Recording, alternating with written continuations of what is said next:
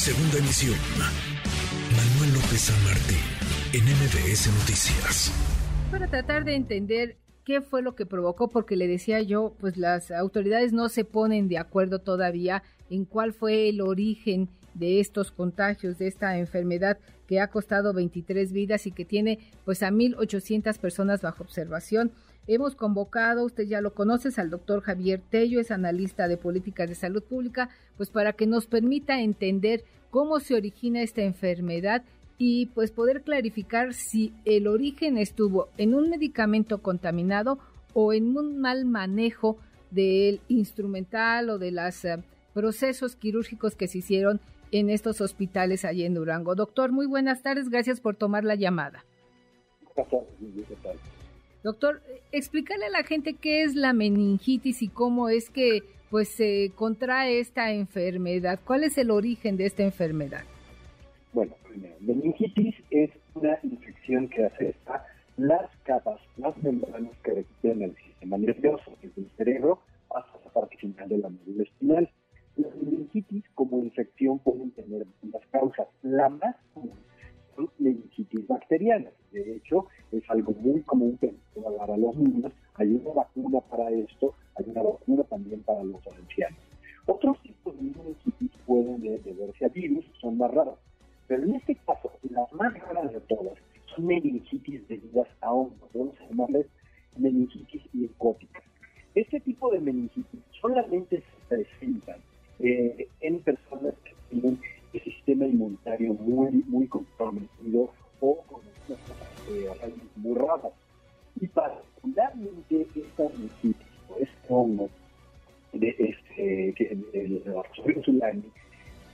es rarísima. Esta es la meningitis que yo he hecho una revisión de hace 35 años de la literatura médica y solamente se refieren dos casos aproximadamente. Entonces es, es un hongo terriblemente raro. Sabemos que las personas, o su mayoría, las personas no tienen no compromiso. Entonces realmente sí es muy complicado. Ahora, algo muy importante y irresponsable. Esto todavía se encuentra en investigación. Es muy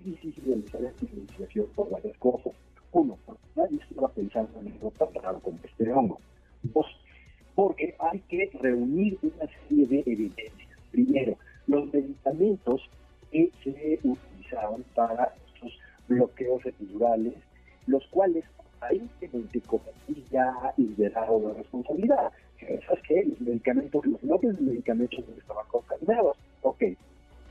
Sigue. A lo mejor el instrumental, que eso es lo que todavía falta por veces el instrumental tuvo un, un buen manejo, etcétera, ¿no?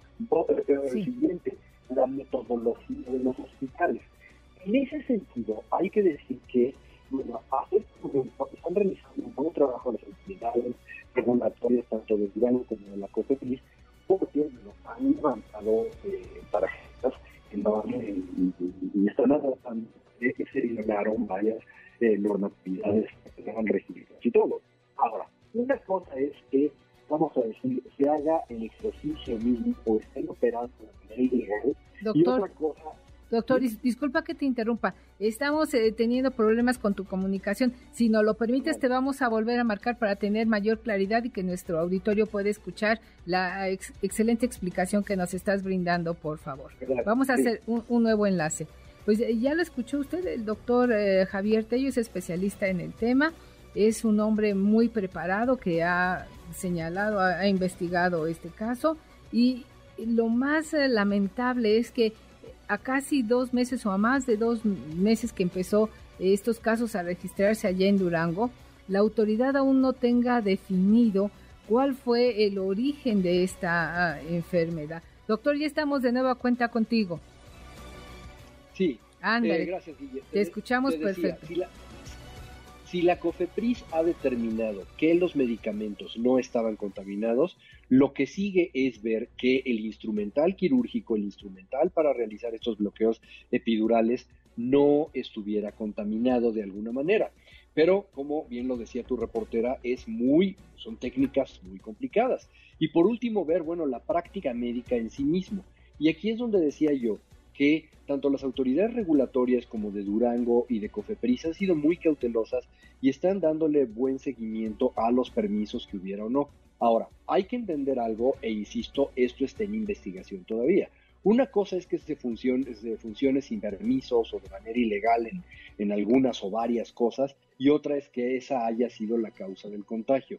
La verdad de las cosas, Guille, es que estamos en un caso, en medio de un caso rarísimo por un hongo terriblemente raro, que no es fácil de, encontrar, y en más de cuatro lugares al mismo tiempo. Entonces sí es, es realmente, cuando esto se pruebe va a tener que ser un caso de análisis científico muy, muy interesante. ¿eh? Sí, porque mira, los hospitales ya fueron embarcados, fueron incautados, pero con, la experiencia que tiene usted, doctor, ¿cree que eh, em, se puedan investigar y determinar si las causas de esto fue una mala asepsia en el instrumental médico o en los procesos que siguieron los, los doctores? Porque son 1800 pacientes. Es probable, sin embargo, es un hongo, es un hongo tan raro que tiene que dársele un seguimiento para probar que los procedimientos no eran los adecuados, ¿no? Por ejemplo, y solamente estoy haciendo algo hipotético, ¿sí? Nada más. Por ejemplo, que el material que ellos recibieran, que hubiera un proveedor de material quirúrgico y que este material viniera de eh, contaminado per se, ¿no? En este caso, bueno, independientemente de todo, pues habría que ver cuál fue, cuál fue la fuente, ¿no? Que todos los procedimientos fueran mal realizados en cuatro sitios al mismo tiempo me parece muy raro. Pero esa es mi opinión nada más como, como cirujano, ¿no? Entonces, bueno, creo que sí, sí requiere de mucha cautela y requiere de una investigación muy seria.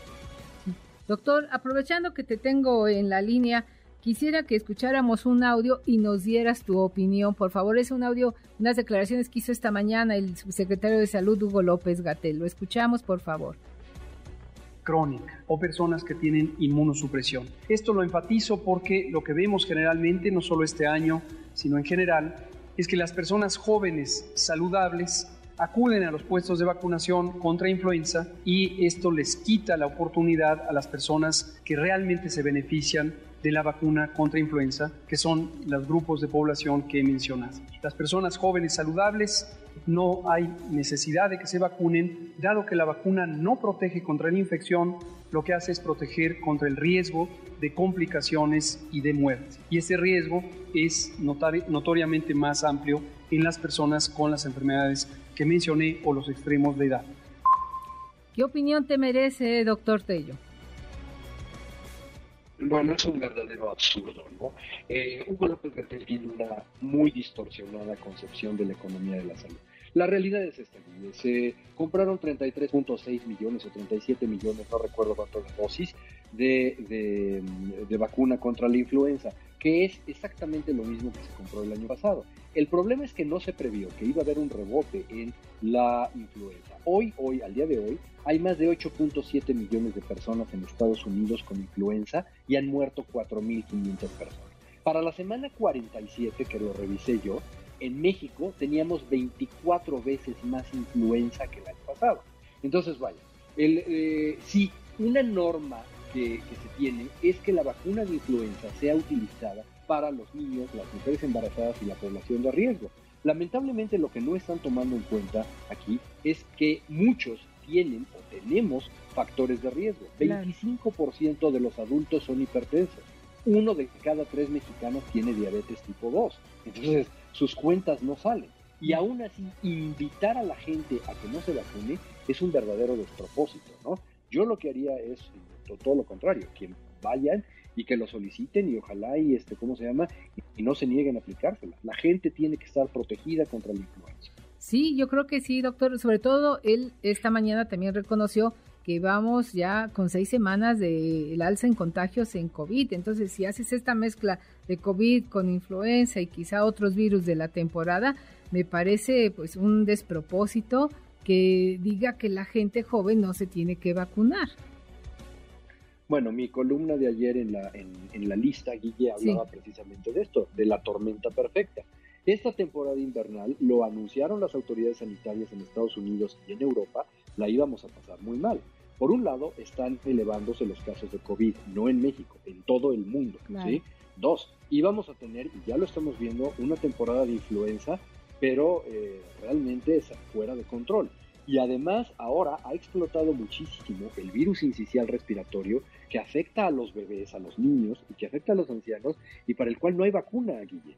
Eh, no existe una vacuna. Entonces, tenemos tres virus en este momento, más los virus del resfriado común que siempre hemos tenido, ¿no?